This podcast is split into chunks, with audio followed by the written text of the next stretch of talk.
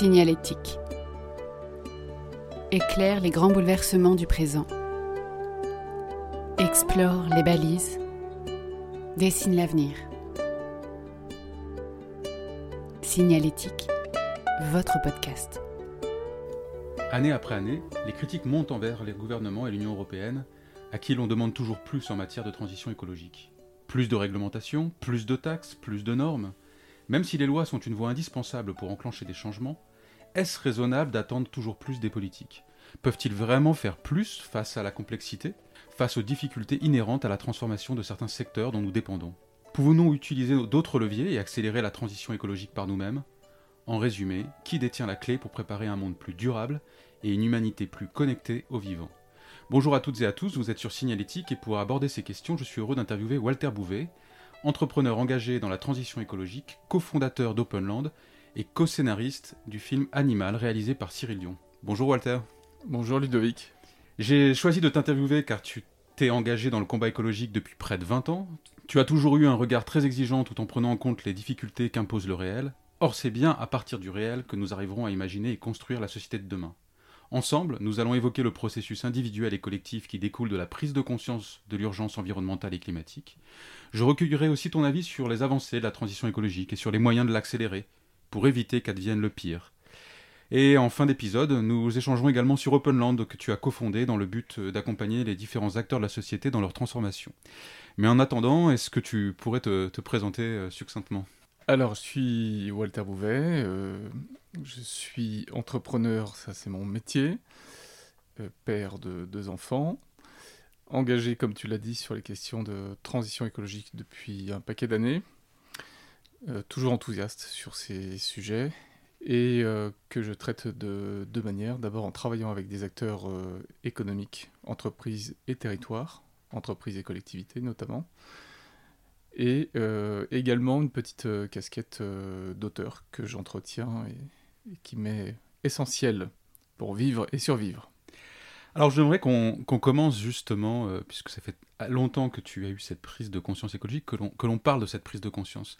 Comment ça s'est passé pour toi? À quel moment euh, tu, as, tu as réalisé qu'il y avait urgence? Je me souviens pas d'un déclic identifié, daté, dans des circonstances euh, précises. Plutôt de quelque chose comme un mélange entre un fleuve qui s'écoule vers l'estuaire et, l'océan. Voilà, dans cette zone-là, il s'est passé quelque chose. Cette zone, euh, euh, je l'identifie entre les années 2000, 2001 et les années 2004, 2005 à peu près, avec euh, un parcours d'abord de journaliste économique et une passion pour l'économie et les rouages de l'économie, qui à mon avis sont une des clés de la compréhension de pourquoi on avance, pourquoi on n'avance pas, comment on pourrait avancer. C'est pas la seule, mais c'est une des clés. Et, euh, et j'ai toujours souhaité mettre euh, ces sujets économiques, euh, que ce soit macroéconomiques ou microéconomiques, en perspective avec les enjeux sociétaux, c'est-à-dire le réel en fait, pour pas que l'économie soit hors sol, ce qu'elle est trop souvent à mon sens. Et comme je suis passionné de sciences par ailleurs, très tôt, j'ai eu avec d'autres affaire à des scientifiques, à des chercheurs, des climatologues notamment, dès le début des années 2000, qui euh, travaillait sur les précédents rapports du GIEC. On parle beaucoup du sixième rapport du GIEC sur le climat qui a été euh, publié euh, au long cours ces derniers mois. Et donc, je ne sais plus quel était le... Je crois que c'était le quatrième ou cinquième rapport à l'époque. Non, c'était même troisième ou quatrième rapport. Et j'ai eu ma prise de conscience, disons, plutôt par le mental, plutôt par l'intellectuel, en lisant, en échangeant et en comprenant. Et en comprenant que ce qui allait venir était absolument inédit. C'est ça ma prise de conscience. Qu'est-ce que tu as ressenti? Une fois qu'on met les pièces du puzzle euh, bout à bout, euh, se dessine un paysage un peu euh, effrayant. Je comprends l'éco-anxiété que peuvent ressentir aujourd'hui pas mal de personnes. Donc, effectivement, un sentiment de sidération, d'abord. Quelque chose d'assez obsessionnel. Ça peut pas te quitter une fois que tu as compris ce qui vient. Et euh, ça a aussi induit une difficulté à, rester dans le présent. Donc le, retour au présent est, absolument nécessaire, puisque voilà, le présent c'est notre quotidien. Et, il n'est pas que euh, fait d'éco-anxiété, heureusement, bien, euh, bien heureusement. Donc pour travailler dans le présent, tout en ayant un regard assez lucide sur le, sur le futur, il y a un équilibre à trouver ou à retrouver En fait, quand ça se produit, je trouve qu'il y a une phase de déstabilisation perd l'équilibre, d'une certaine manière. Et donc il faut rétablir un équilibre qui est un équilibre un peu précaire. Et je vis ça et je m'y suis fait depuis une, vingtaine d'années. Ça m'a donné beaucoup d'énergie pour créer, entreprendre, pour aller au contact aussi de toutes ces personnes qui ne savent pas ou ne savent pas encore, avec euh, parfois beaucoup d'agacement et d'impatience quand tu constates que ça bouge pas ou pas assez, parce que voilà, puis en fait quand tu comprends que chacun a un peu son son épiphanie, je mets ça entre guillemets, c'est une référence à un capitaine d'industrie qui s'appelait Ray Anderson qui utilisait ce terme pour sa propre transformation personnelle à la tête de l'entreprise Interface. Tant que les personnes n'auront pas eu leur épiphanie, individuellement, je veux dire, je ne crois pas à une épiphanie collective. Or, c'est de ça dont on aurait besoin, c'est que une vraie transformation culturelle pour parler une langue commune qui intègre les enjeux scientifiques et permette de construire quelque chose de différent. On y arrive, on avance dans cette direction, mais je pense qu'on n'en est pas là. Après, c'est quand même effrayant quand on regarde toutes les conclusions justement des rapports du GIEC, de, l'avenir qui peut euh, traverser l'humanité. Euh, quels sont les comportements que tu vois? Parce qu'on on peut aussi comprendre que certaines personnes euh, soient dans le déni parce que la, peur les envahit, en fait, la peur d'un changement radical de mode de vie. Oui, je comprends ça. Et il faut partir de ça. Sinon, on ne peut pas y arriver. C'est tout à fait humain de passer par cette euh, phase de déni, effectivement, de ne pas vouloir lâcher ce qu'on a obtenu et ce qui est là. Donc ça, ça, ça génère du conservatisme, ça génère un déni, ça génère euh, aussi des, des illusions technosolutionnistes, à mon sens. Ça ne veut pas dire que la technique et la technologie ne sont pas de la partie et ne vont pas nous permettre de répondre. Bien sûr qu'elles vont le permettre. Mais ça sera, à mon sens, pas la clé. C'est pas ça qui va fondamentalement changer la donne. On en aura besoin, évidemment. Mais donc euh, je comprends tout à fait qu'il y ait cette, euh, cette, euh, cette phase de, de, déni. Et pardon, j'ai oublié la question. je, je, voulais te demander quel, type de comportement tu as pu voir, parce que on parle d'éco-anxiété, et, justement, qu'est-ce que tu rencontres comme attitude en face de toi de, quand, tu quand tu vois une personne qui réalise que finalement elle, elle, elle, avait pas du tout mis le nez dans, ce, sujet, et quand elle prend conscience qu'il va y avoir euh, euh, une crise climatique, qu'il va y avoir une crise de la biodiversité Écoute, je le vis euh, assez fréquemment avec des, responsables, des dirigeants d'entreprises, de collectivités. Et parfois, en tout cas, ça, peut aller jusqu'à un, moment personnel d'effondrement, vraiment un d'effondrement assez impressionnant. En tout cas, il y a un moment de déstabilisation, puisque ça questionne ce que tu fais au quotidien, ce que tu fais parfois depuis longtemps, ce dans quoi tu as investi, parfois ce que tu possèdes quand tu diriges et possèdes une entreprise. C'est donc extrêmement déstabilisant, et on peut le comprendre.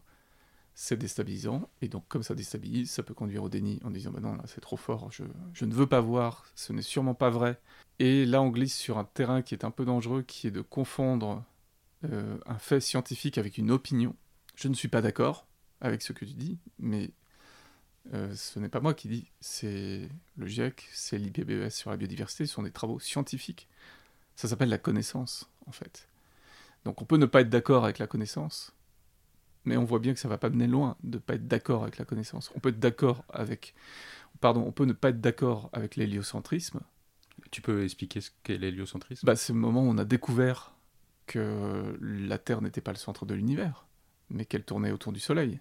Et ce qui nous a amené plus tard à découvrir que le, Soleil n'était pas au centre de l'univers, mais que le système solaire tourne voilà, dans un grand tout qui nous échappe totalement.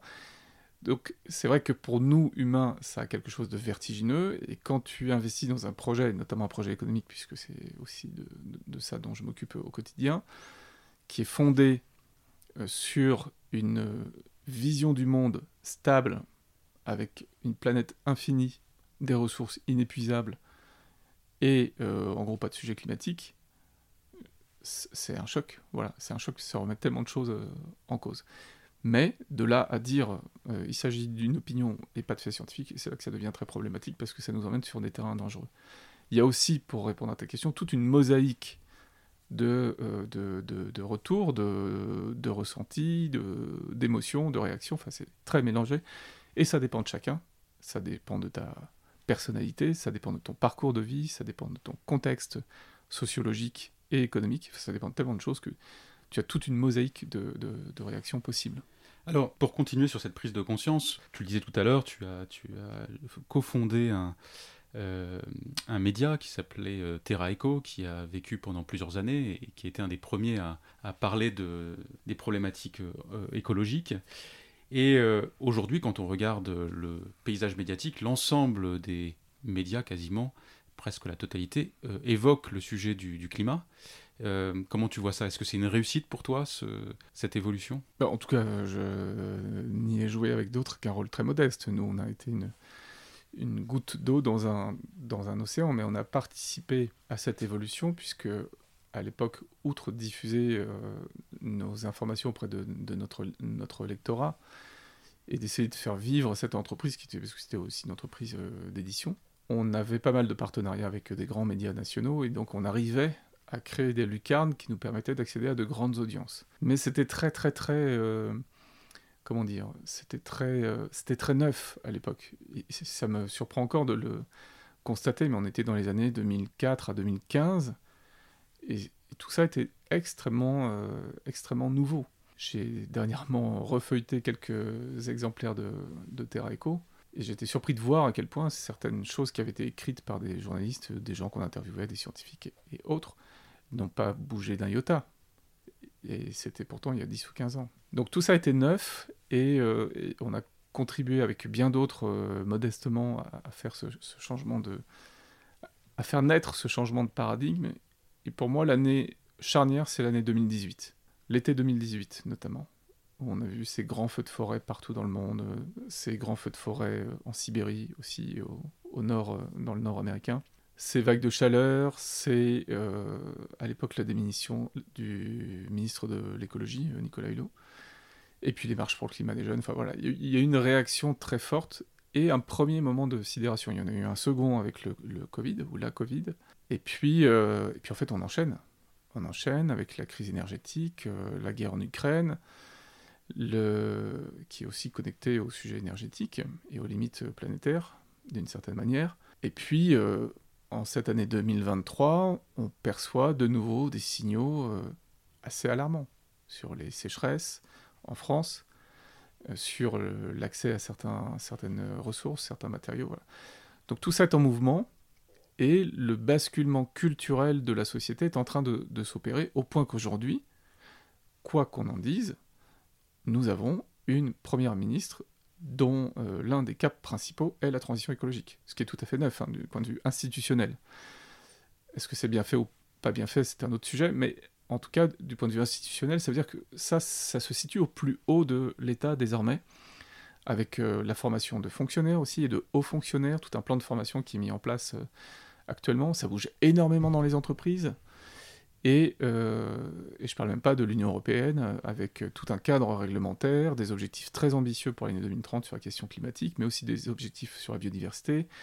La COP 15 sur la biodiversité à Montréal l'année dernière. Donc, que ce soit une échelle locale, territoriale, économique, sociétale, politique, ça bouge de partout. Et dire que ça ne bouge pas serait un mensonge total. Et alors là, je me dresse catégoriquement contre cette opinion que l'on entend parfois. Ça n'est pas vrai. Les changements culturels, institutionnels, politiques et économiques depuis 10 à 15 ans sont majeurs. Est-ce qu'ils sont à l'échelle des enjeux? C'est ça la question. Et à ce stade, la réponse est non. Alors, c'est intéressant d'avoir ton regard parce que justement, tu as pendant, je crois, quelques années euh, lutté pour euh, justement faire entendre cette voix. Aujourd'hui, en, effet, les, les, choses avancent et on parlait des médias, mais tu viens à très juste titre de, parler de l'évolution de nos institutions. J'aimerais t'interroger sur un point, euh, parce qu'on évoquait le déni, en effet, le déni de l'urgence de certaines personnes qui n'arrivent pas à, tenir compte de ces évolutions.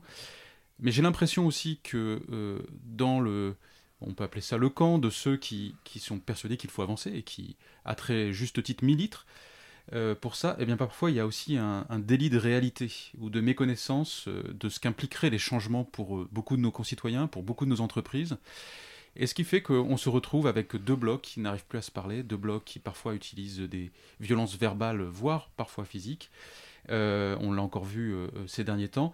Et je voudrais avoir ton point de vue là-dessus, parce que à la fois on est tenté de dire, bah, voilà, les, voix doivent s'exprimer, mais est-ce que, est que cette radicalité de part et d'autre, elle, elle permet d'avancer suffisamment vite? C'est très difficile de. Alors, cette réalité que tu décris, elle est là. Je prendrai pas position. Pourquoi? Parce que c'est mon, c'est mon ADN et, c'est mon parcours. J'essaie de comprendre avant d'agir. Et euh, j'ai mes engagements, je sais pourquoi je fais ce que je fais. Mais je trouve que euh, quand on essaie de faire un peu de prospective pour voir comment tout ça peut évoluer, et surtout, ce qui m'intéresse, c'est comment on peut aider à ce que ça évolue au mieux, c'est-à-dire que les gens se parlent, en fait, et pas se tapent sur la tronche. Euh, acceptent la discussion et pas le clash permanent et le bashing permanent de, de tous bords, d'ailleurs, que je trouve personnellement totalement épuisant. Enfin, moi, je suis devenu euh, allergique euh, à tout ça. C'est pas ma tasse de thé. J'observe que c'est là. Donc, je comprends l'impatience du camp que tu mentionnais, ça, se comprend. Une fois que tu as lu les rapports, échangé avec les scientifiques, tu vois que ça bouge pas assez, et qu'en fait, le temps de l'humain et le temps de la société humaine n'est pas celui du temps, euh, non pas de la science, mais du temps des écosystèmes, en fait, des écosystèmes vivants, c'est-à-dire du, vivant dans son ensemble, dont l'humain fait partie, évidemment. Mais le temps de nos sociétés n'est pas le temps du vivant, et le temps du vivant est un temps de, aujourd'hui de l'urgence. C'est un terme qu'on entend très souvent. On a 3 ans, on a 2 ans, il reste 10 ans. Je l'ai entendu un nombre de fois incalculable. D'un point de vue scientifique, c'est pas faux. Euh, je ne suis pas sûr que d'un point de vue humain et sociétal, ça produise grand-chose. Même si, et c'est là que j'essaie de, prendre un peu de recul, je pense que dans une société, on a besoin, un peu comme dans une forêt, il y a des arbres de toutes formes, de toutes tailles, de différentes couleurs, de toutes espèces. Bon, ça fait partie du processus euh, sociétal que d'avoir euh, des opinions très diversifiées, des points de vue très diversifiés, des visions du monde tel qu'il est et tel qu'il vient très diversifiées. Ça, c'est normal. Ce qui est problématique, c'est euh, qu'on puisse plus poser ça sur la table sereinement et en discuter, et avoir des débats sereins. Moi, je vais pas rentrer dans le débat de c'est la faute à qui, tout ça. Vraiment, ça m'intéresse absolument pas. Mais pas du tout, quoi.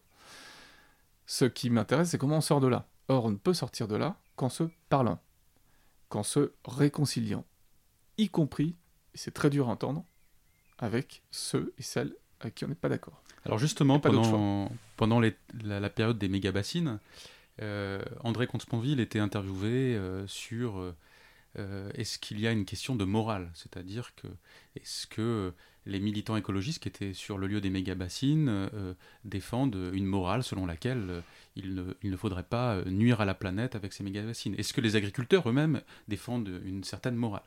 Et sa réponse était il n'y a pas question de morale ici. Chacun a sa propre morale et en droit de la défendre. Mais il y a ici une question politique, c'est-à-dire comment on fait dialoguer toutes ces personnes. Donc c'est, ça va dans le sens que, que tu évoques, mais c'est un appel à la réconciliation, ce que tu, ce que tu dis aujourd'hui, mais comment on met en œuvre, quels sont les moyens pour aller vers cette réconciliation? Je suis, suis pas politologue, je suis pas élu, j'ai, j'ai pas de légitimité, je peux donner un point de vue.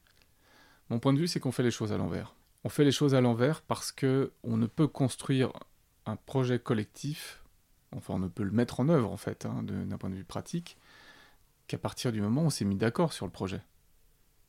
Là, on n'est pas d'accord sur le projet et on n'est même pas d'accord sur euh, la source de nos projets et de nos visions de la société. Aujourd'hui, le travail, on parlait tout à l'heure de la bascule, et notamment de la bascule culturelle, moi c'est quelque chose qui m'apporte énormément, que ce soit dans, le monde économique, que ce soit dans la société civile, que ce soit dans le monde politique.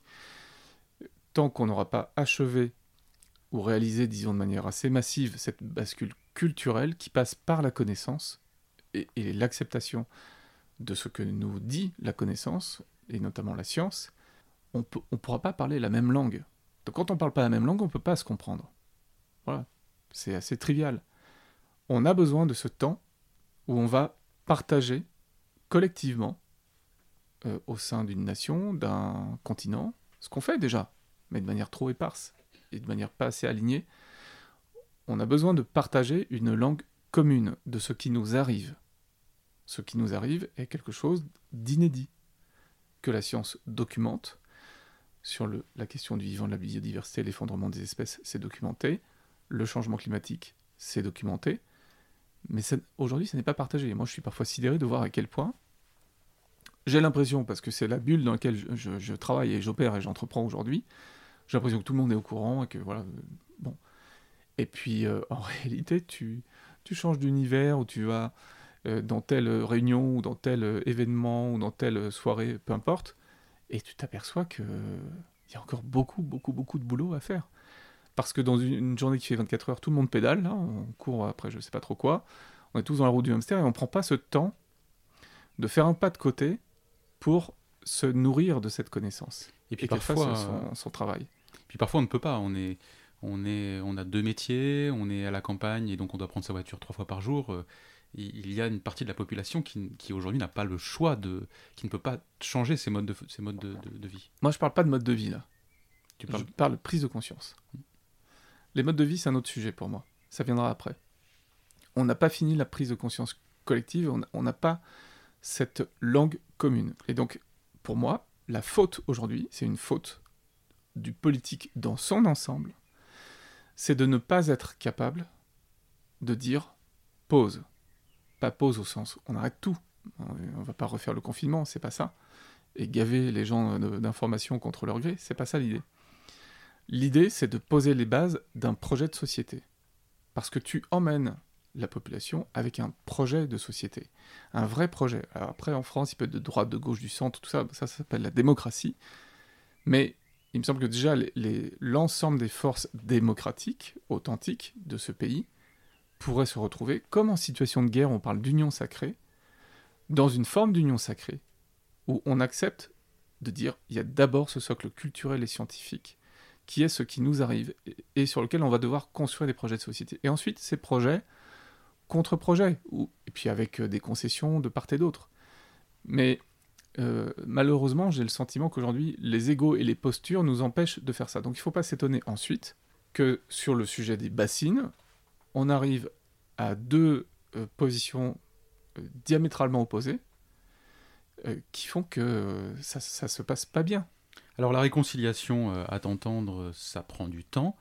J'interviewais il y a quelque temps euh, Kitry de Villepin, euh, à qui je disais, euh, qui, donc, se, se, mobilise pour la démocratie délibérative, et je lui demandais, donc vous êtes prête à ce que la transition écologique prenne plus de temps pour que vraiment il y ait une délibération? Et sa réponse était oui, parce qu'elle disait sinon ça n'a pas de sens. Donc ce que j'entends de ce que tu me dis, c'est que tu es assez en accord avec sa position. Je suis totalement d'accord avec ce que dit Kitry. C'est vrai sur un territoire, c'est vrai dans une entreprise, c'est vrai dans n'importe quelle organisation. Euh, on ne peut pas euh, mettre cul par-dessus tête une organisation du jour au lendemain. Au lendemain. On, peut le désirer, on peut le revendiquer, mais à mon sens, on ne peut pas le faire. Ça n'est pas possible. On doit d'abord opérer cette transformation culturelle et profonde. Il peut y avoir des déclics rapides, j'y participe et j'en vois régulièrement, y compris avec des dirigeants. Ça peut se faire en quelques heures, quelques jours, cette prise de conscience, et être assez profond et impliquer des changements assez radicaux. Ça, c'est possible. La mise en œuvre, ensuite, ça prend beaucoup de temps. Et quand tu es dans un collectif humain, quelle que soit sa nature, ben, il faut composer avec, il faut embarquer ce collectif. Il faut, donc il faut lui donner d'abord une langue commune, puis ensuite lui donner l'envie d'avancer. Donc effectivement, tout ça prend du temps. Le paradoxe, c'est que la science nous dit, on n'a pas le temps.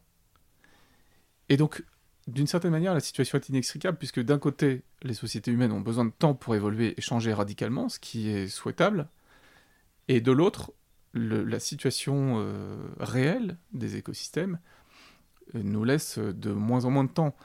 Mais c'est pas, euh, c'est François Gemène qui dit souvent, souvent le politologue François Gemène qui dit souvent, c'est pas un match qu'on va gagner ou perdre. C'est pas binaire, c'est pas 0 ou 1 c'est quelque chose qui est, qui progressif, qui est euh, incrémental, qui est...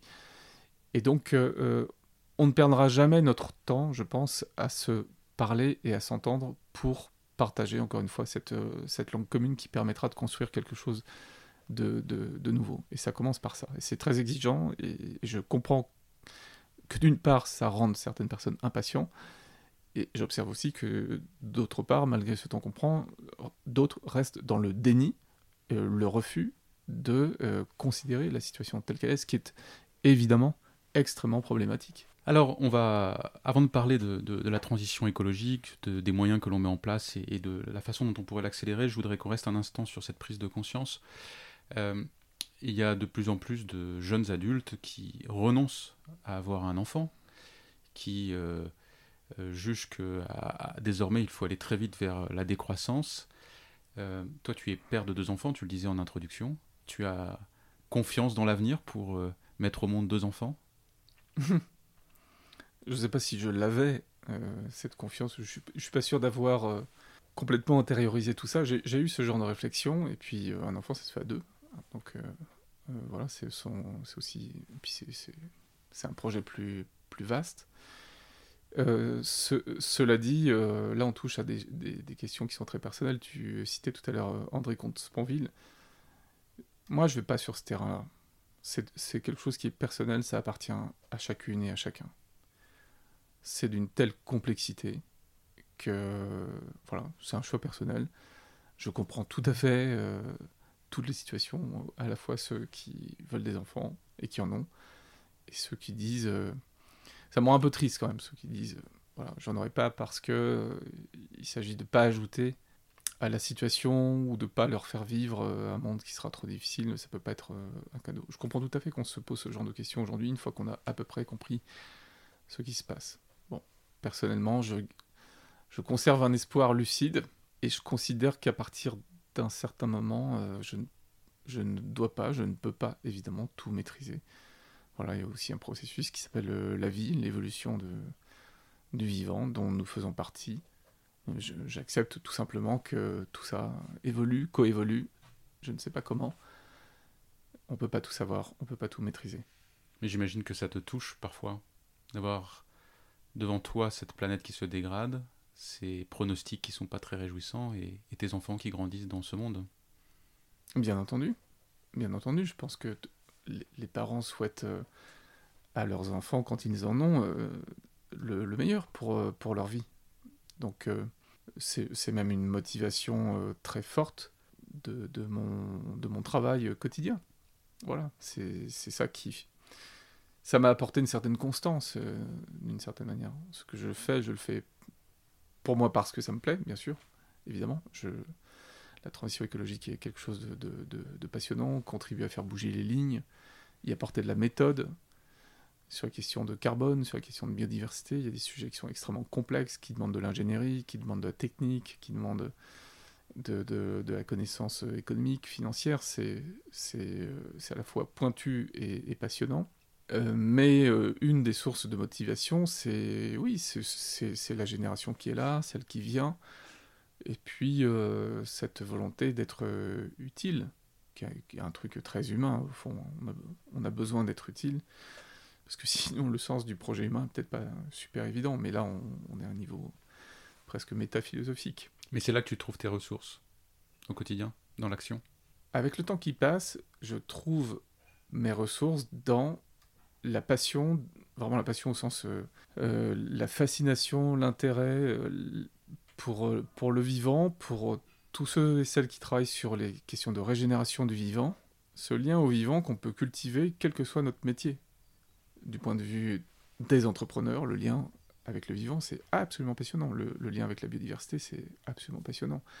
du point de vue artistique, c'est passionnant. Du point de vue scientifique, du point de vue éducatif, du point de vue... Enfin voilà, il y a plein de point de vue euh, agricole, du point de vue des métiers de la terre, ce lien il est passionnant. Donc c'est ça que j'essaie de cultiver à ma, à ma manière, et c'est une grande source de motivation. Puis après il y a le, le lien, cette question de l'utilité, de à quoi je sers, et, d'être utile au projet humain.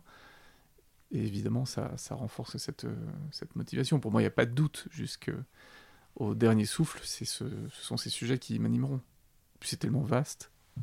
Alors ça permet de, faire une transition sur justement euh, euh, le diagnostic. Euh, bon, le diagnostic, on a tous les jours des informations des, médias diverses, mais j'aimerais avoir en, quelques mots, toi, quel est ton diagnostic sur l'état de la planète aujourd'hui? Mais Je ne suis pas légitime à poser ce diagnostic. Je suis légitime à euh, témoigner de, ce qu'en dit euh, la science. Et je reviens encore à la connaissance que j'évoquais tout à l'heure, au-delà des médias qui sont un filtre. Quand on remonte à la source et qu'on travaille ou qu'on échange avec des personnes dont c'est le métier, du point de vue du vivant, des écosystèmes et du climat, bon, la situation, elle est extrêmement dégradée et elle est extrêmement préoccupante parce que nous dépendons pour notre quotidien, pour tout un tas de choses que nous faisons, que nous produisons, que nous consommons, pour des besoins qui sont vitaux pour certains, qui sont peut-être accessoires pour d'autres. En tout cas, pour produire et disposer de euh, tous ces services et ces biens parfois essentiels, nous dépendons à 100% du vivant. Donc nous dépendons euh, de l'état de l'eau, des océans, euh, pas que, et de l'eau sous toutes ses formes, et du cycle de l'eau. Nous dépendons évidemment du végétal, de la forêt, nous dépendons des sols, qui sont extrêmement dégradés et artificialisés. Un sol, c'est une, ressource extrêmement précieuse qu'on devrait considérer avant de l'artificialiser. On, on, ne peut plus considérer qu'un sol, c'est juste, c'est pas juste de la terre, comme ça qu'on prend, qu'on jette, qu'on utilise, qu'on bétonne. Ça peut pas marcher comme ça. On dépend dans un système qui est extrêmement complexe et que la science maintenant est capable de, comprendre et d'expliquer, on dépend du vivant. Quand on respire, on dépend de l'océan. Une partie de l'oxygène est produite par le phytoplancton de l'océan. Une partie de l'oxygène est produite par la forêt. Donc ce sont de, grands cycles. Et aujourd'hui, on sait, depuis une étude de Robert Costanza, qui est économiste, on sait que même l'économie, enfin c'est logique, en fait, tout ce qu'on fait, tout ce qu'on produit dépend du vivant et de ce qu'on appelle les services écosystémiques. Alors les services écosystémiques, c'est quoi? Bah, c'est le fait de respirer et de dépendre de, ce cycle que j'évoquais tout à, tout à l'heure. C'est le fait que la table en bois que nous avons devant nous, elle vient de la forêt, et c'est la forêt qui, euh, par euh, la beauté de la photosynthèse, est capable de produire de la matière, mais elle est aussi capable de filtrer de l'eau, de l'eau qu'on boit. Elle est capable de fournir, pourquoi pas, des fruits et des légumes dans des systèmes d'agroforesterie. Mais si c'est pas la forêt, c'est la prairie, donc ce sont les sols, les animaux, voilà, tout le règne animal dont nous faisons partie, nous, les humains. les services écosystémiques, c'est aussi euh, la beauté d'un paysage, voilà, c'est le fait d'être touché, c'est euh, la biophilie, c'est tout ce que ça nous apporte en termes de santé. C'est dans le vivant qu'on va chercher les substances qui permettent de faire et de produire nos médicaments, une partie de nos médicaments.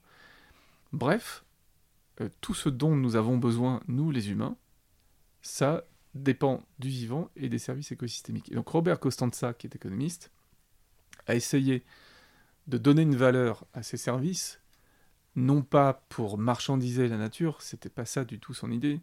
Son idée, c'était d'utiliser un langage qui soit compréhensible par des personnes qui sont très éloignées de ces sujets. Notamment les économistes, notamment euh, les dirigeants politiques, notamment les dirigeants d'entreprise.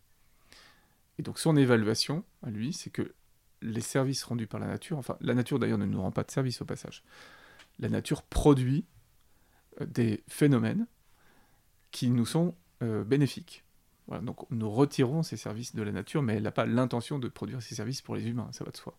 Donc néanmoins, son évaluation dit que euh, ces services qui, sont, qui reviennent chaque année, c'est 125 000 milliards de dollars chaque année. C'est-à-dire une fois et demie le PIB mondial.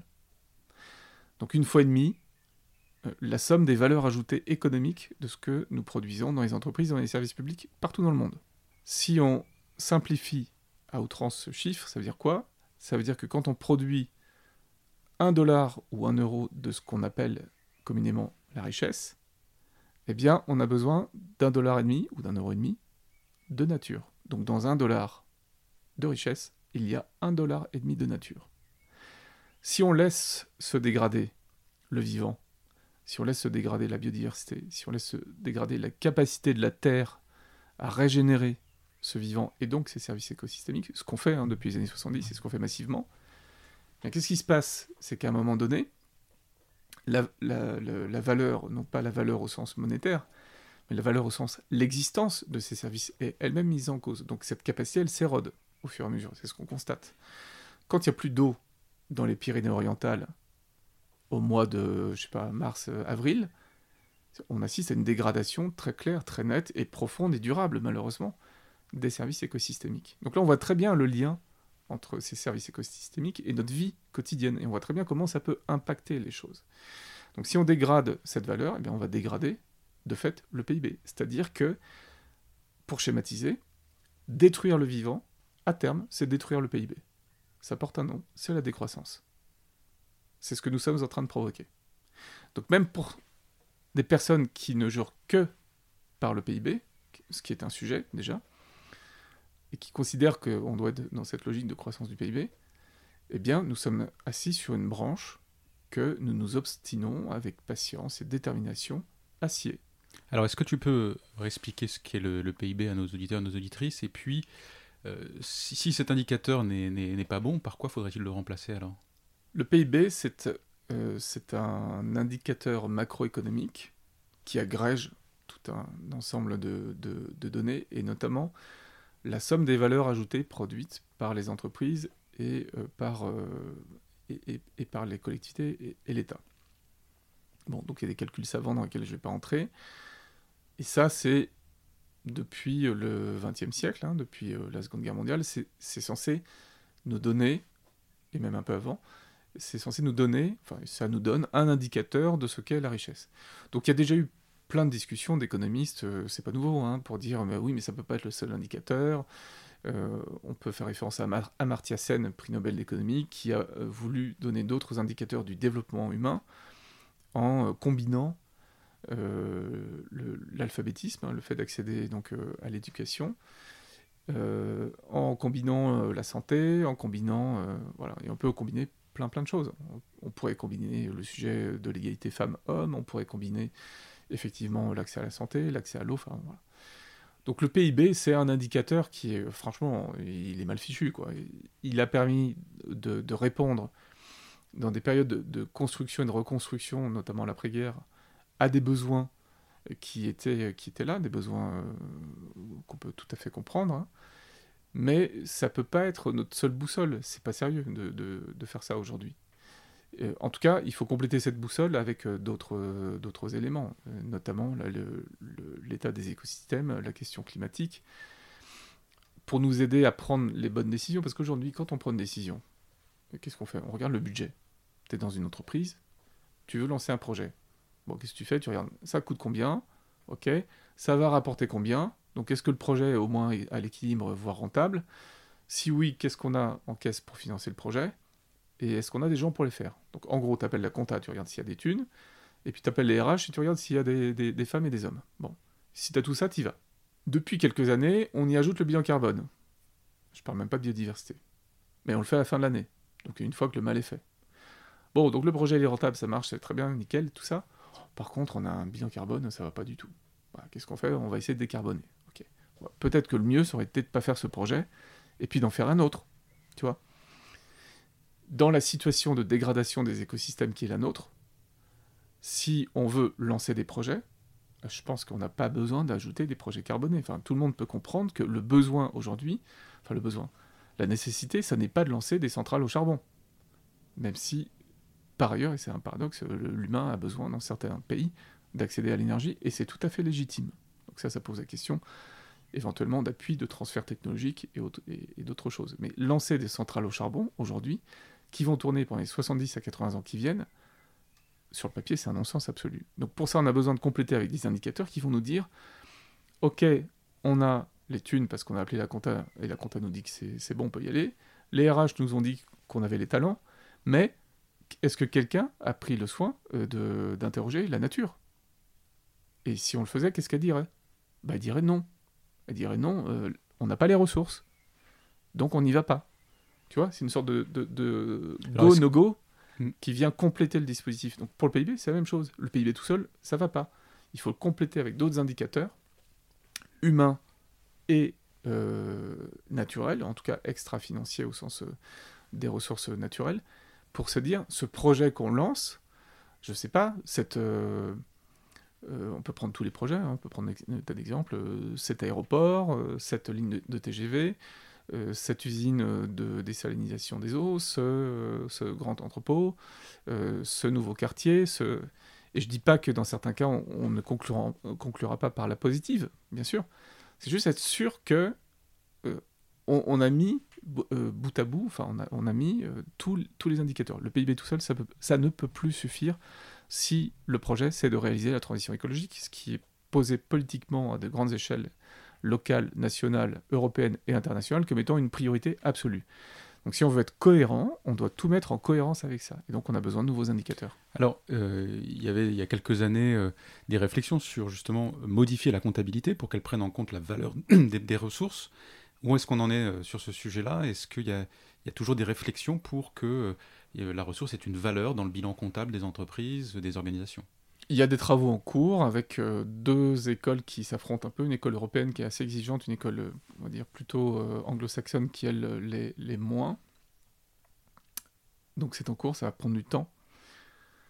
Or, ça n'est pas qu'une question d'indicateur et de, reporting, et de, c'est aussi une question d'action. Ce dont on a besoin aujourd'hui, c'est d'agir, et d'agir à bon escient. Mais donc voilà, des travaux sont en cours, notamment, on peut citer des travaux sur la triple comptabilité, Qu'est-ce que c'est la triple comptabilité ben Justement, ça permet d'intégrer dans une décision euh, ce qu'on appelle les, coûts de maintenance des écosystèmes. Donc on, va faire ça par exemple en agriculture, en se demandant si le système agricole qu'on met en place sur une prairie, voilà, par exemple, est un système qui va permettre euh, à ce qu'on appelle le capital naturel, euh, donc cette prairie, les sols, cette capacité du vivant à se régénérer euh, de manière naturelle pour pouvoir être cultivable et, donc produire la nourriture dont on a besoin. Est-ce que, euh, à long terme, la pratique agricole qu'on met en place va plutôt avoir des conséquences positives sur l'état de cet écosystème ou va plutôt le dégrader? Et donc pour faire ça, on a besoin de mettre en place un certain nombre d'actions qui ont un coût. Voilà. Et donc, euh, ces coûts de maintenance du capital naturel. Alors je suis désolé, c'est des termes un peu économiques et, ça fait ça file des boutons à, plein de gens, mais c'est aussi c'est des concepts, c'est pas uniquement fait pour euh, et ça n'est pas fait pour euh, marchandiser la nature, je le précise. En tout cas, dans, dans ma voix, il n'y a pas du tout ce sujet. Euh, donc intégrer cette notion de, de coût de maintenance, c'est intéressant parce qu'on s'aperçoit que finalement, les agriculteurs, les agricultrices, en tout cas certains d'entre elles et d'entre eux, ont des pratiques qui vont permettre de régénérer les écosystèmes. Et donc elles nous rendent des services fabuleux. Puisque les services écosystémiques, on en a besoin et on en dépend. Donc il faut dépasser le simple schéma du rendement apparent agricole et du rendement qui est finalement euh, dans le juge de paix, c'est le marché, avec déjà plein d'agriculteurs aujourd'hui, quelles que soient leurs pratiques, qui vivent à peine de leur boulot, ce qui est quand même totalement euh, scandaleux, et, qui sont parfois endettés jusqu'au cou. Autour de l'agriculteur, euh, ça va, tout le monde vit bien, et puis euh, il y a une personne, elle ou lui, qui, qui vit mal et qui s'en sort pas. Donc ça, ça, ça va pas. Je veux dire, même avec des pratiques agricoles potentiellement détestables. C'est pas le sujet, c'est juste, c'est humainement pas acceptable. Donc là, déjà, il y a un problème de pas considérer ces personnes. Et d'ailleurs, si on considérait mieux ces personnes collectivement, sans doute euh, qu'on imaginerait des systèmes qui leur permettraient vraiment de les aider à faire cette transition écologique. Parce que pour ces personnes, l'enjeu, c'est quoi? C'est de préserver leurs revenus, c'est de et leurs leur propres conditions d'existence. Et c'est normal quand tu passes un, système agricole qui va plutôt dégrader les écosystèmes. Et donc si on prenait ce système de triple comptabilité, ben on verrait que ça se dégrade et que le bilan n'est pas bon.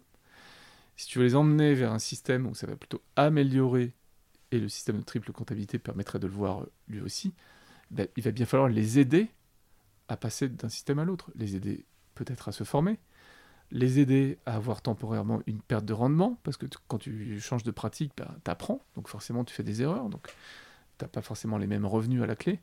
Ces gens-là, comme tout le monde, ils ont besoin de stabilité, ils ont besoin de savoir où ils vont, ils ont besoin de sécurité.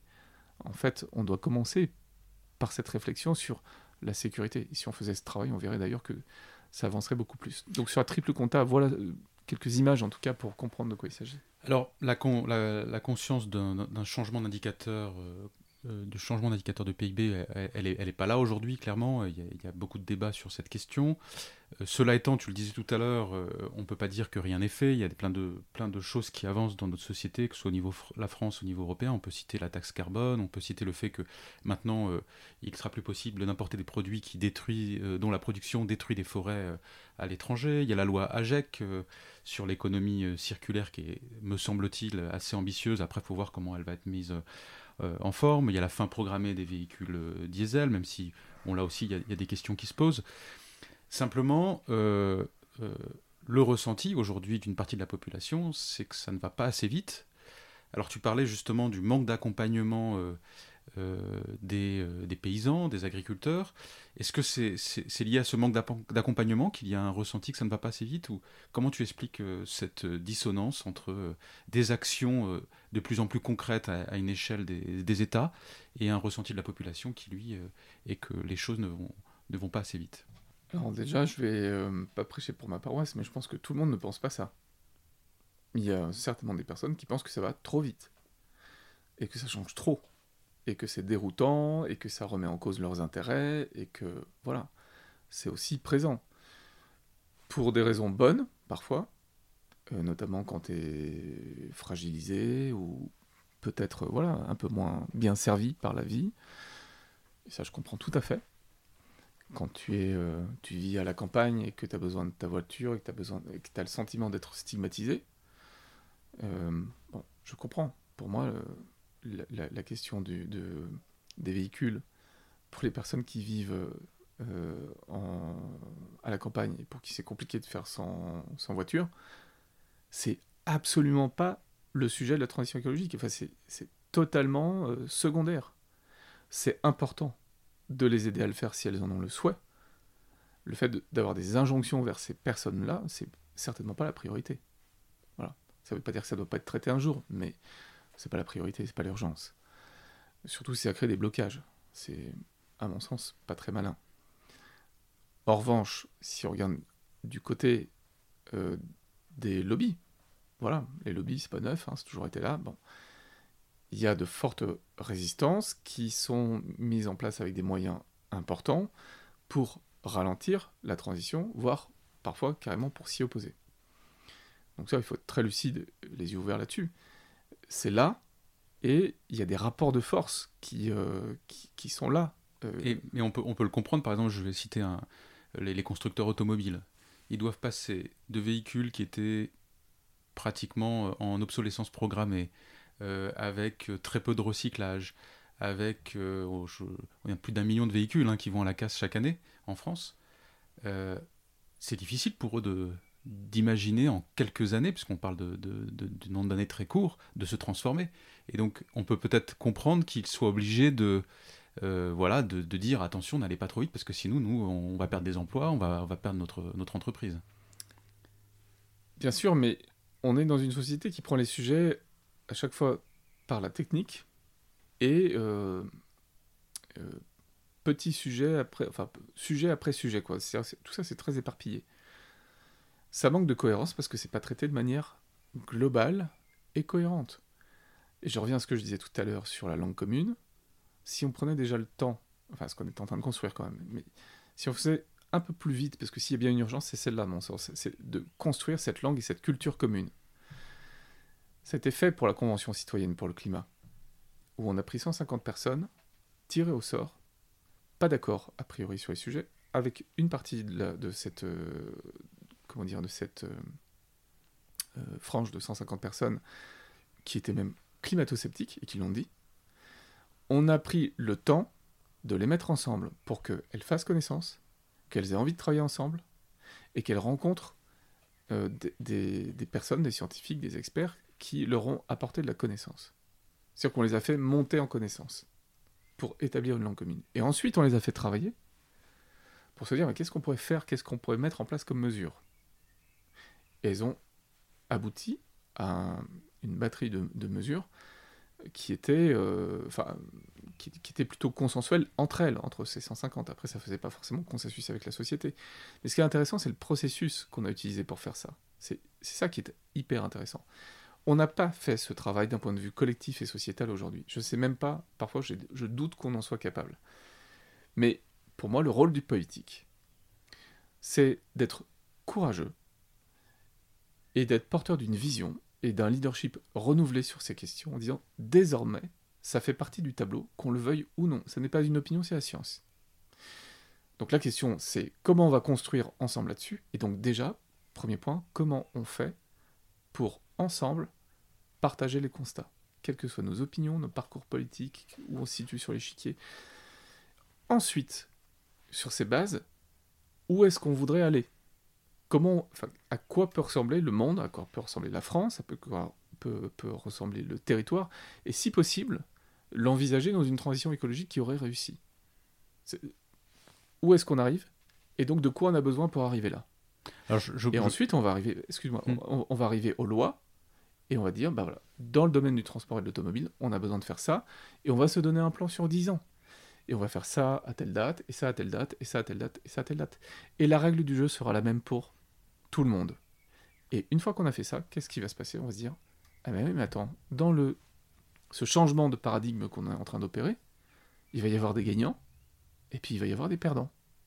Et là, on arrive au point le plus dur, qui est de reconnaître collectivement que oui, il va y avoir des gagnants et des perdants, mais que ces pertes, aussi douloureuses soient-elles, le sont pour le bien commun, c'est-à-dire pour une nécessité qui dépasse, euh, qui dépasse en fait la trajectoire de, de, ces entreprises ou de ces, euh, personnes qui vont perdre. Donc, il ne s'agit pas de les stigmatiser en disant vous êtes les losers, et puis c'est bien fait pour vous parce que vous êtes tellement dans le vieux monde que de toute façon, il n'y a pas d'autre euh, sujet et puis vous allez payer cher.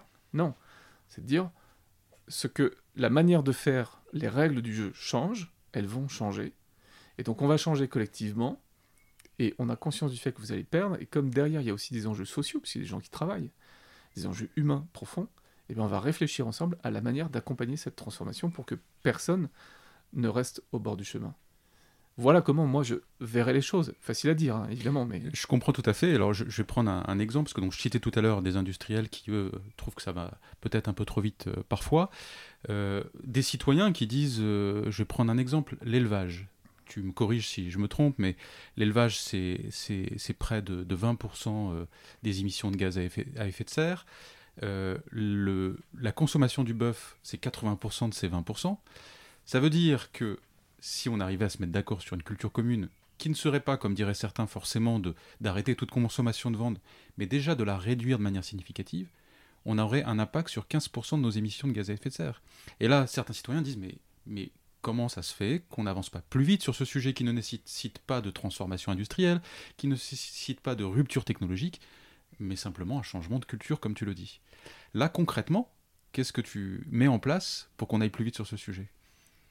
Bah, je, je, vais radoter, mais c'est ce que tu dis. Tant qu'on n'a pas opéré notre transformation culturelle, qu'est-ce que, qu'est-ce, que tu viens m'embêter sur ma consommation de viande? Non seulement je fais ce que je veux, mais puisque tu m'emmerdes, je vais en manger deux fois plus, juste pour t'emmerder. C'est comme ça que ça se passe.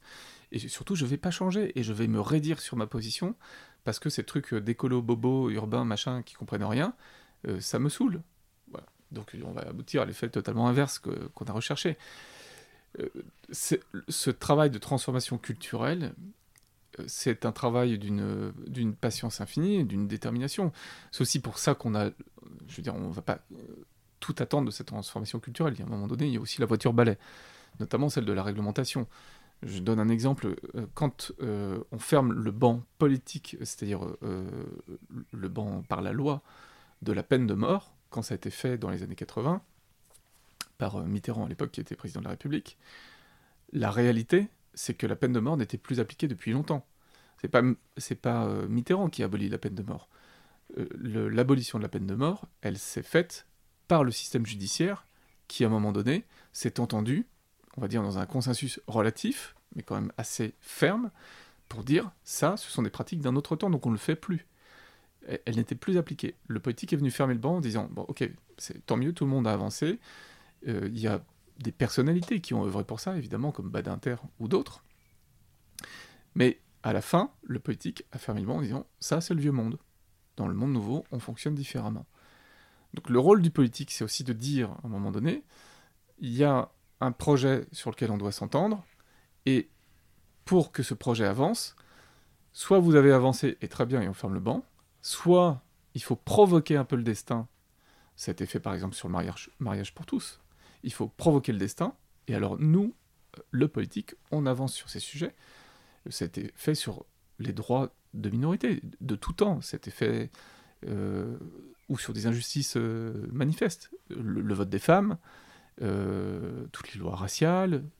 voilà, c'est ça s'est toujours passé comme ça.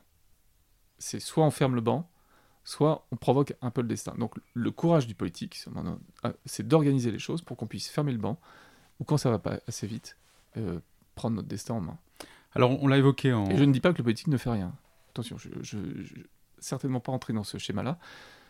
Ça va pas assez vite, c'est pas assez euh, congruent, ça manque de cohérence, ça manque de courage, pris dans son ensemble. Et après, d'une individualité à l'autre, évidemment, c'est très différent. Alors, en début de cet épisode, on a évoqué ton, passé de journaliste. Tu as passé des années à, à, transmettre euh, ce que tu apprenais, ce que tu euh, tes, études et tes recherches sur, sur euh, la transition écologique, sur l'état de, de, la planète. Et puis il y a quelques années, tu as décidé de changer de casquette et de devenir entrepreneur pour agir parce que selon toi, le, temps est le temps est venu vraiment de passer à l'action. Alors, est-ce que tu peux nous parler un peu du, du projet que tu as cofondé, qui s'appelle Openland? Oui, déjà être euh, diriger un, journal, un journal, euh, enfin en l'occurrence Terreco, c'était aussi porté par une entreprise. Et c'est à cette occasion que le, fait de créer, d'entreprendre, euh, m'a absolument passionné. Je me suis dit, c'est c'est finalement aussi un moteur de la société pour changer. En tout cas, c'est un, très bon véhicule d'entreprendre pour essayer d'opérer des changements et, faire bouger des lignes. Et voilà. Et donc j'ai cette, euh, cette double passion d'entreprendre au service de la transition écologique et entreprendre pour le vivant. Openland est, est venu de rencontres avec euh, différentes personnes, notamment Pascal Guiffan et Marine Laurent, qui sont cofondatrices euh, du projet avec moi et qui le copilotent aujourd'hui. Et, de, ces rencontres est venu ce projet, justement, de, de, tenter de faire bouger les lignes au cœur de la machine économique en aidant les dirigeants, les dirigeantes d'entreprises, mais aussi de collectivités, de territoires, qui veulent sincèrement changer, mais qui ne savent pas comment s'y prendre. Alors c'est quoi la boussole euh, pour les accompagner? Quelle, boussole vous, vous suivez? Quel cap? Alors il y a un cap et une boussole. Le cap, pour nous, c'est ce qu'on appelle la régénération. C'est ce que je disais précédemment. Le fait de travailler en considérant le vivant dans son ensemble. Donc ça inclut la question du changement climatique, ça inclut la question de la biodiversité, des ressources renouvelables ou pas, euh, des ressources comme l'eau, des ressources euh, minérales euh, ou, des ressources biosourcées. Évidemment, ça met au cœur du projet la question humaine, à commencer par les droits fondamentaux, ça c'est notamment sur les chaînes de valeur internationales et puis la question du sens au travail, de l'emploi, de sa transformation, de la nécessité de la transformation de l'emploi pour que l'emploi se verdisse et qu'on crée des emplois verts, donc au service de ce projet de, société. Donc ça, ce sont les éléments de, la boussole, et le cap, c'est la, régénération, donc essayer de contribuer au maintien, voire à l'amélioration des écosystèmes dont nous dépendons et dont les entreprises dépendent. Une entreprise dépend des services écosystémiques elle dépend des ressources naturelles, elle dépend de tous ces services, comme nous, les humains, enfin comme n'importe qui, comme la société. Souvent, les entreprises n'ont pas conscience de ces dépendances et elles ont aussi en retour sur les écosystèmes des impacts. Celui qu'on connaît le mieux désormais, c'est euh, les émissions de gaz à effet de serre, donc le changement climatique, mais ce n'est pas le seul des impacts. Donc nous, notre métier, c'est de travailler pour la régénération avec cette boussole donc multi-critères et donc des indicateurs euh, multiples et d'aider à la fois les dirigeants et leurs équipes à transformer leur modèle d'affaires. Alors si j'ai bien compris, tout à l'heure tu évoquais que pour produire un dollar de richesse, on prenait 1,5 dollar de ressources euh, dans, la nature. Et là, toi, ce que tu fais, c'est d'aider les territoires, les collectivités, les entreprises alors qu'elles vont produire de la richesse, de produire de la ressource aussi C'est ça que tu appelles régénérer? Est-ce que tu peux euh, la éclaircir La régénération, alors d'abord c'est quelque chose qui est très lointain en termes de réalisation. C'est l'idée selon laquelle, puisqu'on a besoin du vivant, on fait partie du vivant en tant qu'humain. Mais comme organisation économique ou territoriale, on a besoin du vivant. Donc sur les territoires où on opère, plus on contribuera au maintien en l'état quand l'état est satisfaisant, mais c'est de moins en moins le cas, du, vivant, voire parce qu'il est tellement dégradé, à sa régénération, c'est-à-dire dans un premier temps sa restauration, c'est-à-dire son retour à un état écologiquement satisfaisant. Je rappelle que l'écologie, c'est la science de la maison, étymologiquement. Écologie, la science de la maison. Donc on s'appuie vraiment sur des données scientifiques. L'économie, c'est la gestion de la maison. Economia, la gestion de la maison. On gère bien la maison quand on a compris comment fonctionne la maison. C'est pareil pour l'entreprise, c'est pareil pour le territoire. Donc considérer qu'on va essayer de restaurer pour ramener la biodiversité, le vivant, les écosystèmes, le territoire à un, état qui est écologiquement plus satisfaisant qu'aujourd'hui, puisqu'aujourd'hui c'est trop dégradé, donc c'est trop dangereux pour nous tous.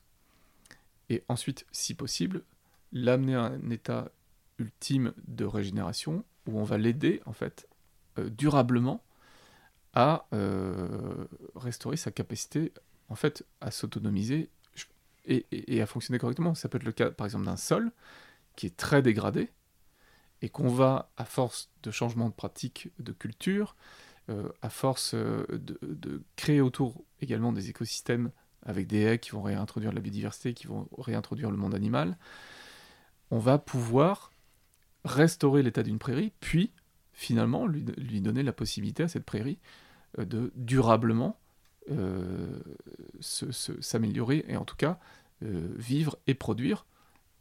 Et là, on aura réussi. Alors évidemment, c'est une étape ultime. Donc, si je comprends bien, tu dis ce qui est, on va dire, correct en l'état, tu essaies de le maintenir. Ce qui doit être réparé, tu le répares. Et après, troisième étape, si possible, de lancer un, une régénération de la nature pour qu'elle puisse s'autonomiser et retrouver des cycles naturels.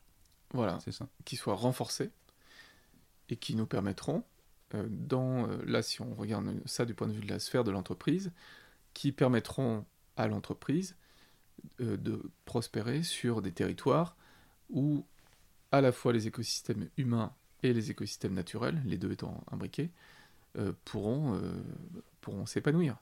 Alors c'est sûr que quand on considère les scénarios dystopiques liés au changement climatique et à l'effondrement de la biodiversité, tout ça peut paraître un peu lointain, voire euh, un, rêve absolu.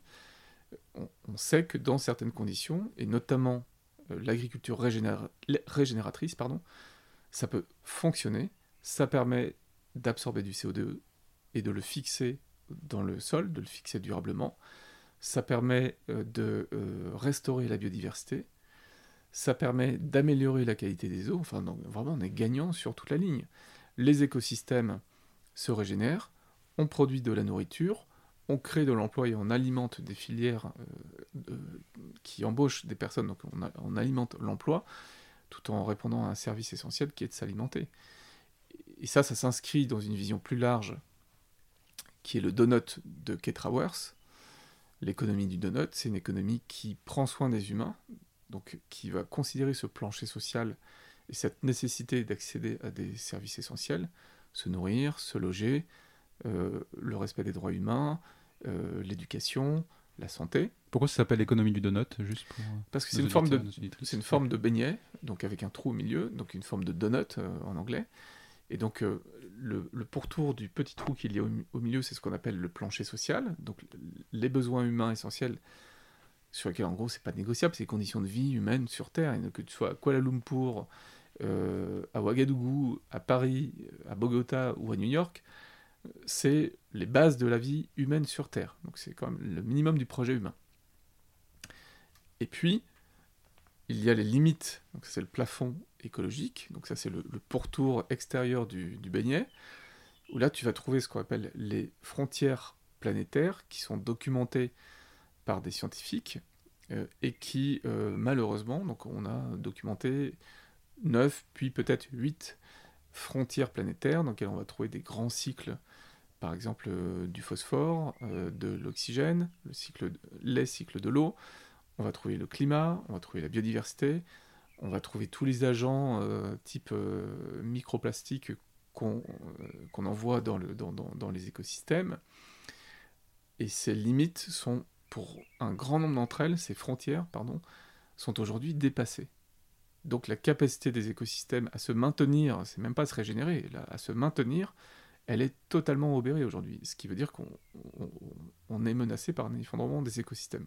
Donc de là à arriver à la régénération des écosystèmes, enfin tu vois bien le, le chemin il est très très long, mais le donut prend en compte ses limites planétaires, écologiques et ce plancher social. Et donc la régénération, c'est aussi réinscrire l'économie, réinscrire l'entreprise, réinscrire le territoire dans ses limites planétaires en les considérant à une échelle locale.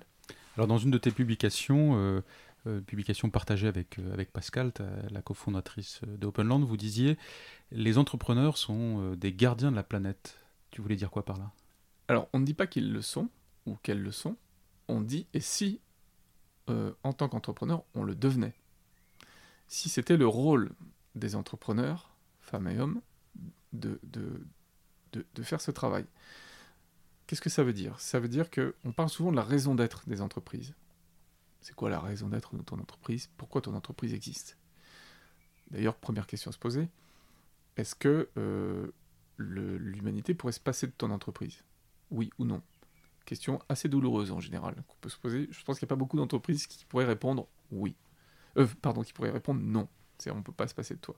Je suis pas sûr moi-même, en tant qu'entrepreneur, que l'humanité et fondamentalement besoin du travail que je fais. J'y mets beaucoup d'énergie, d'espoir et de conviction, mais voilà, donc ça c'est bon, une question un peu vertigineuse, et, là je taquine un peu. Sauf que quand même, quand on vient questionner cette raison d'être, si aujourd'hui tu as une activité extractive et qui détruit le vivant, extractive, tu veux dire qui, qui extrait, pompe de la ressource, ouais, qui pompe de la ressource de manière massive alors qu'on en manque. À minima, la manière dont tu fais les choses, voire la raison pour laquelle tu es fait, donc c'est ce que tu produis, euh, peuvent être questionnées. Retravailler en profondeur la raison d'être de l'entreprise, c'est fondamental. Et pas une raison d'être, euh, tu vois, justement superficielle ou cosmétique, parce que ça, ça va pas. Je vois beaucoup trop d'entreprises qui transforment leur raison d'être. En fait, elles continuent à faire ce qu'elles faisaient avant, juste elles prétendent qu'elles font les choses différemment, parce qu'une agence de communication leur a pendu un truc euh, sympathique et plus ou moins compréhensible. Bon, je caricature un peu, mais les cas sont quand même assez nombreux.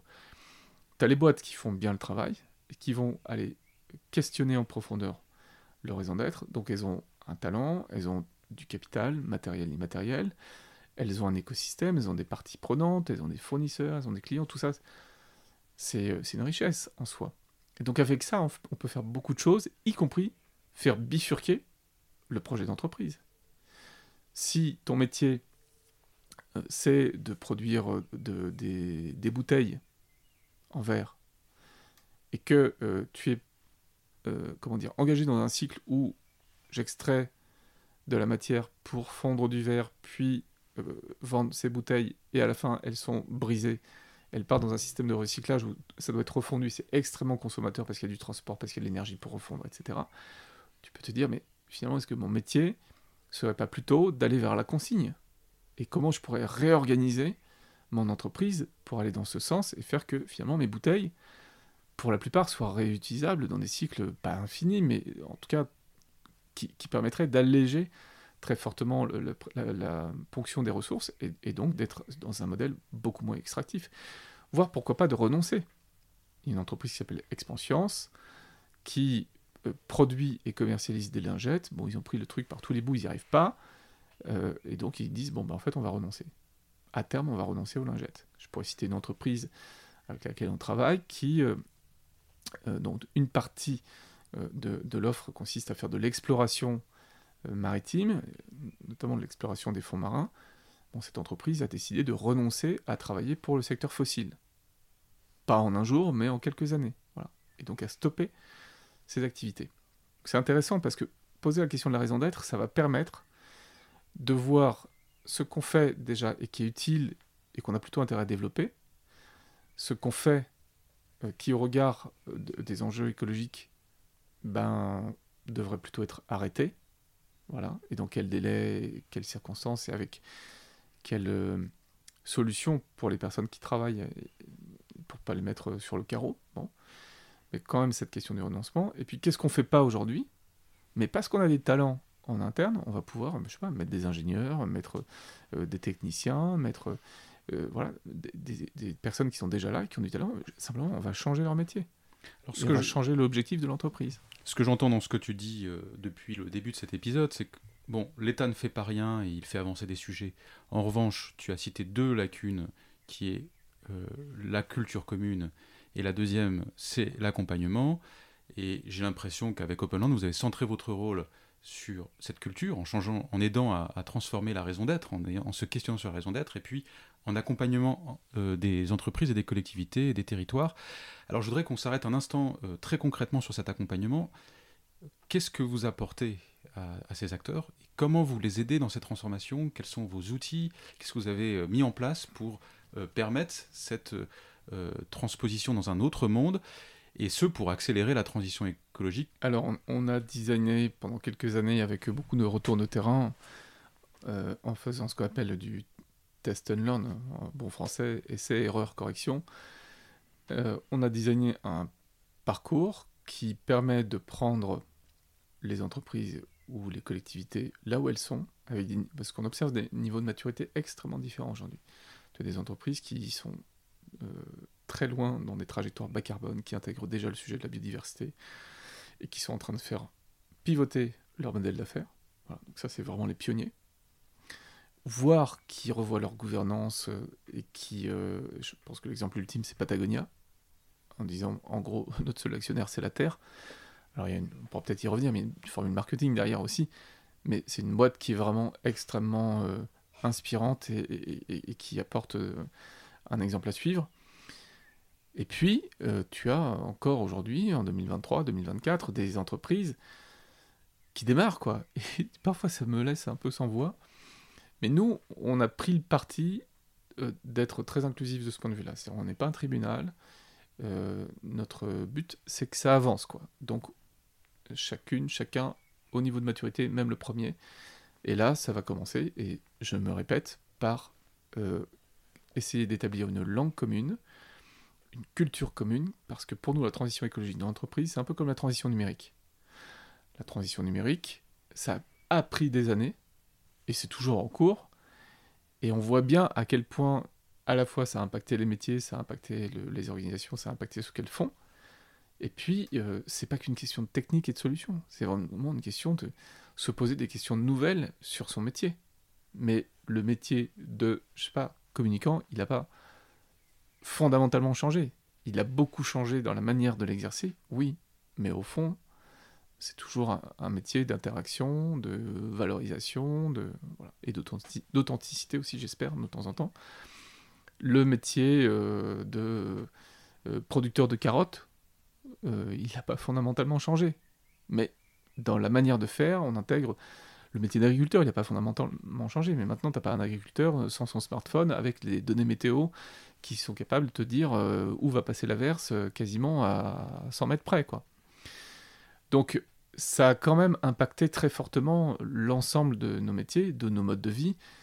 Et puis pour toute cette, euh, cette génération du digital native, qui sont nés avec les écrans, qui sont nés avec les smartphones, qui sont nés avec WhatsApp, qui sont nés avec tout ça, bah, pour nous, leurs aînés, c'est un peu perturbant.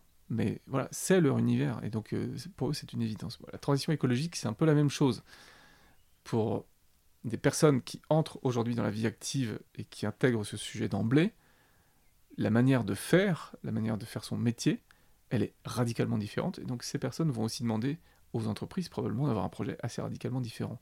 Et c'est là que c'est intéressant parce que la jeune génération, en tout cas cette fraction de la jeune génération qui est pleinement euh, engagée sur ces sujets, elle va aussi faire bouger les lignes parce que les entreprises cherchent à les recruter.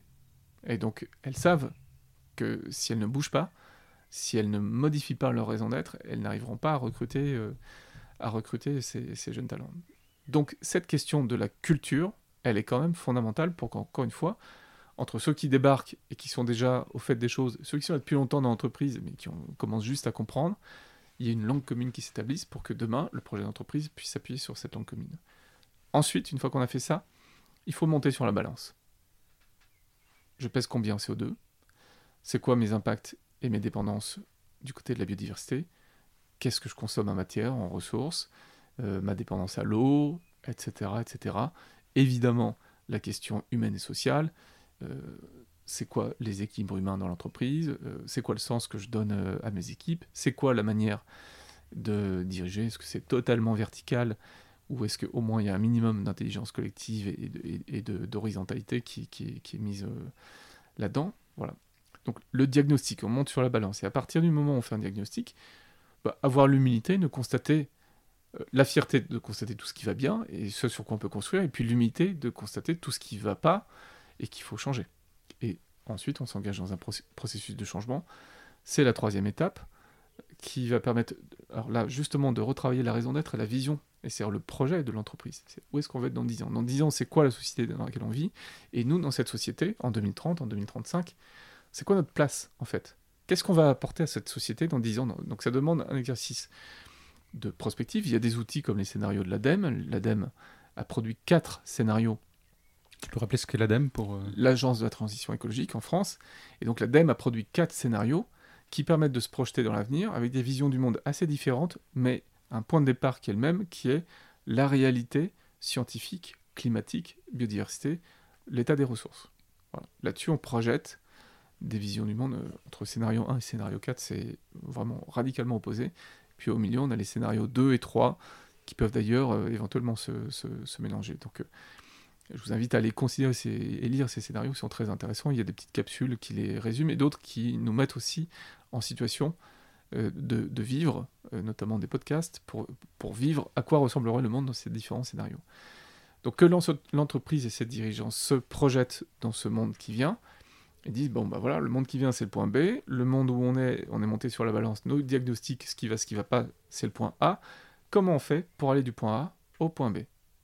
C'est quoi notre feuille de route de transformation qui va nous permettre de séquencer les étapes avec des choses qui sont assez faciles à faire.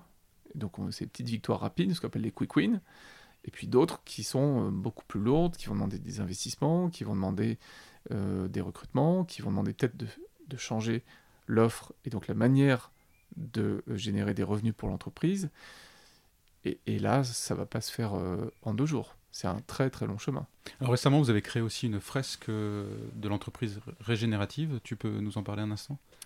Dans, la phase 1, la phase qu'on appelle de sensibilisation et de mobilisation, donc celle où on va contribuer à établir cette langue commune, c'est le tout début de, notre parcours de transformation, on utilise des outils assez différents. Donc on a toute une, batterie d'outils, on utilise euh, y compris des fresques qu'on connaît un peu maintenant, fresques du numérique, fresques du climat, fresques de la biodiversité.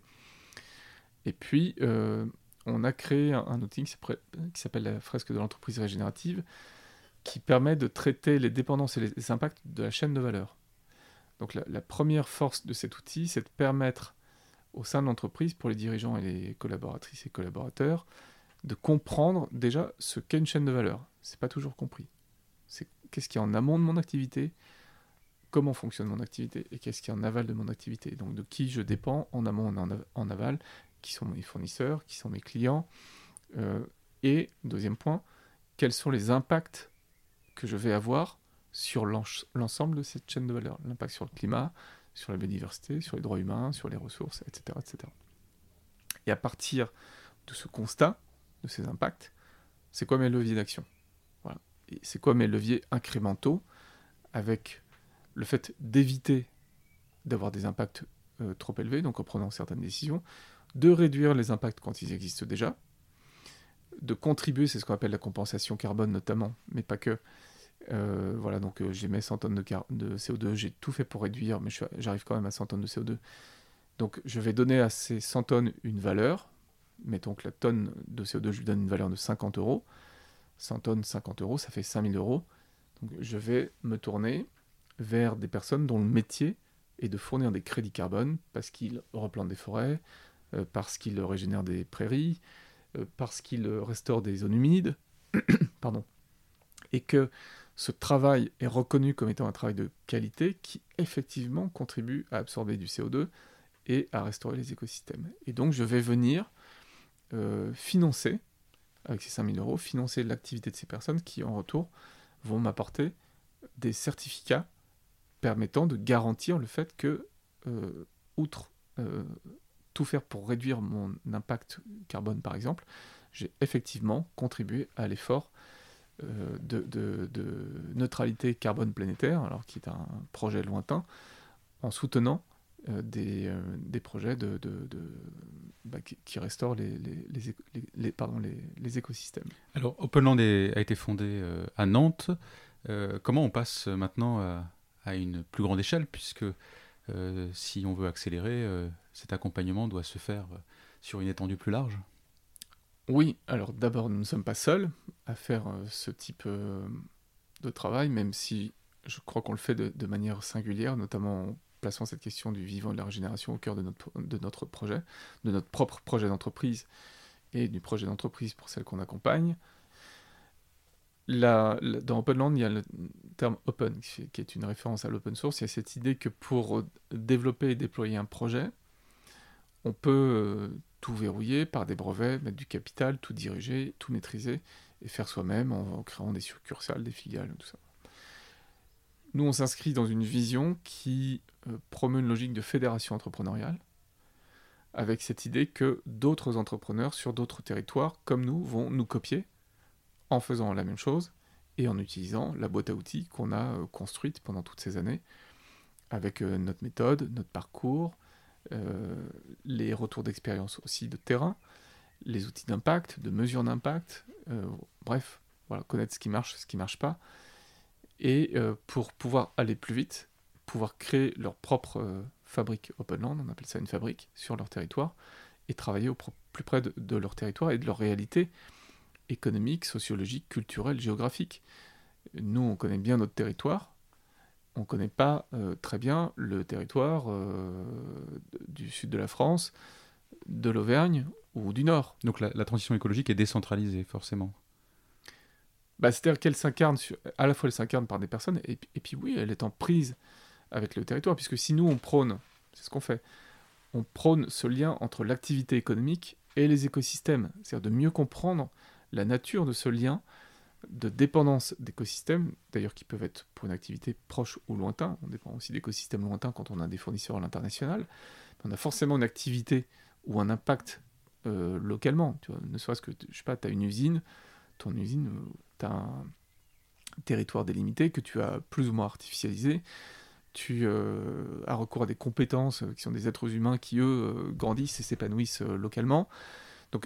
Tu dépends forcément d'un territoire. Et ça, en prendre ou en reprendre conscience, c'est essentiel. Et tu impactes en retour, par tes décisions, ce même territoire, parce que tu pollues, parce que tu émets des gaz à effet de serre, parce que euh, tu emploies ou tu euh, licencies euh, des, personnes, parce que tu es en prise ou pas avec l'écosystème social local, etc. etc. C'est vrai pour une entreprise, c'est évidemment d'autant plus vrai pour une collectivité territoriale. Donc oui, il y a cet ancrage euh, local, et puis ce rapport aux, écosystèmes, euh, à la géographie, aux fleuves, euh, à la montagne, à la forêt, qui sont pas les mêmes ici ou là. Et qui, mieux que des personnes qui ont déjà créé, entrepris et travaillé sur un territoire, connaissent ce territoire sous ses différentes facettes. Donc, beaucoup plus que parachuter un projet très directif, on a préféré travailler sur cette logique un peu horizontale, qui n'est pas moins complexe parce qu'elle demande beaucoup de temps, beaucoup de temps d'accompagnement. et voilà, donc l'idée c'est de créer une dizaine de fabriques Openland en France.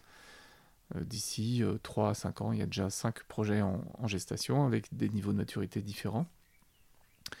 Et pourquoi pas ensuite, si c'est utile et euh, si ça a du sens, de répondre et d'aider d'autres entrepreneurs sur d'autres territoires à l'étranger, notamment en francophonie.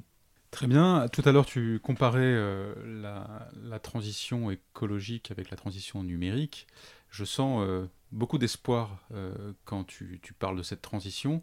C'est-à-dire que toi, tu, places ton espoir dans un changement qui nous permettrait d'affronter, de, nous adapter, de réparer cette planète? Oui. Et puis de réparer surtout nos liens humains qui sont fortement dégradés et qui sont probablement à la source de ces mots et qui sont le, préalable. C'est pour ça que j'ai beaucoup insisté sur euh, cette question de la culture commune, qui sont le, préalable à, nos actions et à une transition écologique réussie. Parce que sinon, enfin, je veux dire, à l'extrême, tu peux, tu peux considérer cette transition euh, à la chinoise. Rien n'empêche, rien n'empêche de euh, créer des dictatures vertes. C'est tout à fait possible. Et je ne suis même pas certain que ça ne marcherait pas en termes de mesures d'impact, au sens euh, où on entend l'impact sur... Peut-être que ça peut marcher. Sauf que, évidemment, euh, il y a un sujet qui est l'humain euh, là-dedans, et, que c'est totalement, enfin, à mes yeux, inacceptable, et ça peut pas être un, ça peut pas être un projet de, de, société. On garde quand même, même s'il y a beaucoup à redire, on garde cet héritage des Lumières, heureusement, euh, héritage sur lequel beaucoup de critiques sont à émettre, hein, mais il y a aussi des, choses à conserver, et notamment sur ce, projet humain, quelque chose qui est fondamental, c'est la liberté de disposer de soi-même pour n'importe quel être humain, et donc d'avoir autour de soi euh, les outils, les compétences, euh, et, d'accéder aux besoins essentiels qui nous permettent d'accéder à cette euh, liberté. Donc je, garde l'espoir, oui, que c'est possible, en passant par ce sujet culturel et humain d'abord. Les solutions, le GIEC et d'autres, tout le monde dit aujourd'hui, on a tout ce qu'il faut pour réussir. Il y a peut-être quelques sujets sur euh, l'enfouissement du carbone, sur, euh, sur, sur, les puits de carbone artificiels dont on aurait besoin pour euh, quand même baquer tout ça et, faire en sorte qu'on réussisse, qui sont là, mais on, a tout, on a tout à disposition. C'est vraiment une question de culture et de volonté sociétale, politique, économique. En revanche, je suis lucide et inquiet sur la vitesse à laquelle on peut déployer tout ça parce que de l'autre côté, la vitesse à laquelle évoluent les écosystèmes, elle est très préoccupante. Et ce que je ne vois pas aujourd'hui, pour être tout à fait sincère, c'est notre capacité à synchroniser les deux mouvements. Ce mouvement euh, des écosystèmes qui est là et dont il faut stopper la chute, mais qui en partie est euh, irréversible notamment. Voilà et ce mouvement humain qui est à l'œuvre. Et, c'est pour ça que beaucoup de gens euh, disent ça va pas, ça va pas assez vite et il faut aller plus vite. Alors pour œuvrer sur le changement de culture, donc tu as, tu as décrit les actions que tu menais toi à titre euh, personnel et, au titre de, l'entreprise que tu as confondée. Il y a aussi l'art pour qui participe à la culture collective. je t'ai souvent entendu parler de d'imaginaire. Tu es toi-même auteur, je crois qu'Openland a organisé aussi euh, des, événements pour accompagner des artistes qui cherchaient à, avoir un impact au travers de, leur art. Est-ce que tu peux nous en dire deux mots? Ce dont je suis certain, c'est que pour réussir cette transformation, on ne peut pas rester euh, uniquement perché dans nos cerveaux. Enfin, au sens, en tout cas, d'avoir une approche cérébrale de, ce qui nous arrive. Euh, d'abord, beaucoup de jeunes, de collaborateurs, de collaboratrices aussi, de dirigeants parfois, euh, nous interpellent sur euh, leur éco-anxiété. Donc, il y a quelque chose qui se passe qui relève de des émotions. Il y a beaucoup de travaux euh, en général sur l'intelligence émotionnelle aussi, donc nos sociétés évoluent, même le monde économique sur ces questions, et c'est heureux, tant mieux. Donc on voit bien déjà qu'il y a une, une connexion tête-cœur qui se fait. Et cette connexion-là, à mon sens, elle est euh, très féconde, elle est très puissante. Quand on réussit l'alliance de la connaissance et euh, des émotions, c'est-à-dire à la fois des peurs, mais aussi des envies, des aspirations, on produit des choses extraordinaires. Et donc l'art est un ingrédient de cette euh, recette. Et, et, la culture, c'est pour ça qu'en fait, finalement, la science, la connaissance devrait être remise au cœur du projet entrepreneurial tout ça étant euh, quelque part euh, euh, fertilisé aussi par l'apport de, l'art et de la culture. J'ai participé où j'ai, avec l'équipe Openland, on a pu monter des événements de grande ampleur avec plusieurs centaines de dirigeants et collaboratrices et collaborateurs proches, dans lesquels la, comment dire, le, la conjonction de euh, l'expertise scientifique, de la connaissance scientifique d'une part, de l'art comme levier de mise en mouvement, et la musique notamment, euh, d'autre part. Et enfin, de l'expertise plus technique pour la mise en œuvre de plans d'action, d'engagement, de trajectoire bas carbone, de feuilles de route de biodiversité, etc. La conjonction de ces trois ingrédients, pour ne citer que, euh, est extrêmement puissante. Donc oui, euh, pour répondre à ta question, les arts et la culture, le travail sur les imaginaires, cette capacité à se projeter, et à se projeter aussi dans un, dans un projet humain, un projet de société dans lequel on aurait réussi tout simplement. On aurait réussi cette transition écologique avec des vies très différentes, avec probablement l'acceptation d'abandonner en chemin certaines choses qui sont plus compatibles avec euh, ce monde de, de, demain. Ben, ça produit pas la même chose en termes de motivation et en termes d'action. Après, est-ce que cette projection, est-ce que cet imaginaire positif qu'on arrive euh, à créer euh, et qui nous permet de nous mouvoir est suffisant? Est-ce que c'est ça qu'on atteindra? Est-ce que c'est ça qu'on réalisera? Alors ça c'est une autre question. Et là moi je suis en, euh, très, en toute humilité en plein brouillard. Walter, l'épisode euh, touche à sa fin. est-ce que justement, comme on parlait d'art, est-ce que tu aurais quelques idées d'œuvres artistiques que tu as vues récemment et qui sont connectées justement avec ce sujet de la transition, de l'imaginaire, que tu voudrais partager avec les, auditeurs et les auditrices? Je peux citer un film qui m'a énormément marqué ces dernières années, c'est La Panthère des Neiges, qui est un film éblouissant, qui permet de nous reconnecter à la beauté du monde. Et pour moi, tout part de ça. En fait, quand on se reconnecte à cette beauté, on ne peut qu'être émerveillé comme le serait un enfant.